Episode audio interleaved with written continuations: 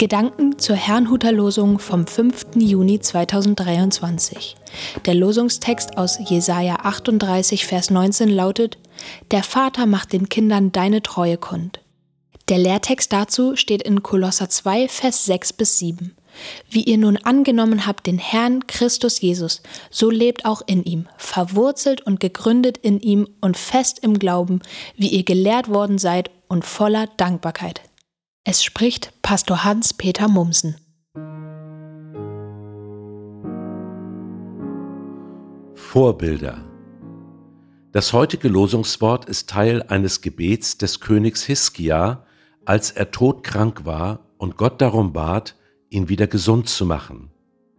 Er begründete dies unter anderem so. Nur die Lebenden können dir danken, wie ich es heute tue. Dann setzte er fort, wie wir es auch im Losungswort lesen, der Vater macht den Kindern deine Treue kund. Ich verstehe das in diesem Zusammenhang so, dass es sich gewissermaßen für Gott lohnen würde, wenn er Hiskia heilt, weil dieser dann seinen Kindern von Gottes Treue berichten kann. Was geben wir eigentlich an unsere Kinder weiter? Jemand sagte einmal, du kannst deinen Kindern sagen, was du willst, am Ende tun sie sowieso nur das, was du tust. Ich erinnere, wie man früher sagte, dass Rauchen schädlich sei. Das hielt aber niemanden davon ab, selber zu rauchen.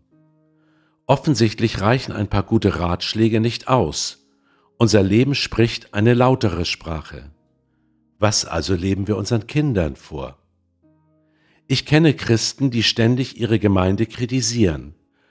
Helfen Sie damit Ihren Kindern, an Jesus Christus zu glauben und einander anzunehmen, wie Christus uns annimmt? Gewiss nicht.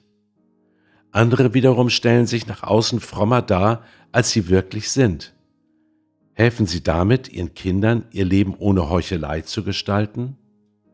Wenn wir ein Vorbild sein wollen, geht es nicht darum, perfekt zu sein, sondern von der Gnade Gottes zu leben, denn diese benötigen unsere Kinder auch. Im Lehrtext werden wir aufgefordert, so zu leben, wie wir Jesus Christus einmal angenommen haben. Wie aber haben wir das getan? Als perfekte, moralisch fehlerfreie Leute?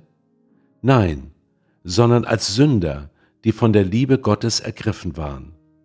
Fest im Glauben verwurzelt und gegründet zu sein, bedeutet also nicht ohne Fehl und Tadel zu sein. Vielmehr bedeutet es, sich von Gottes Gnade verändern zu lassen. Das macht dankbar, aber nicht stolz. Wenn wir das leben und an die nächste Generation weitergeben, tun wir, wie ich meine, ein gutes Werk. Ich wünsche Ihnen einen gesegneten Tag. Und wenn Sie möchten, dann beten Sie doch noch mit mir. Herr Jesus Christus, ich möchte weder meiner Familie noch anderen etwas vormachen, was ich nicht bin. Hilf mir bitte dabei, meine Fehler nicht zu verbergen und in deiner Gnade sichtbar zu wachsen. Amen.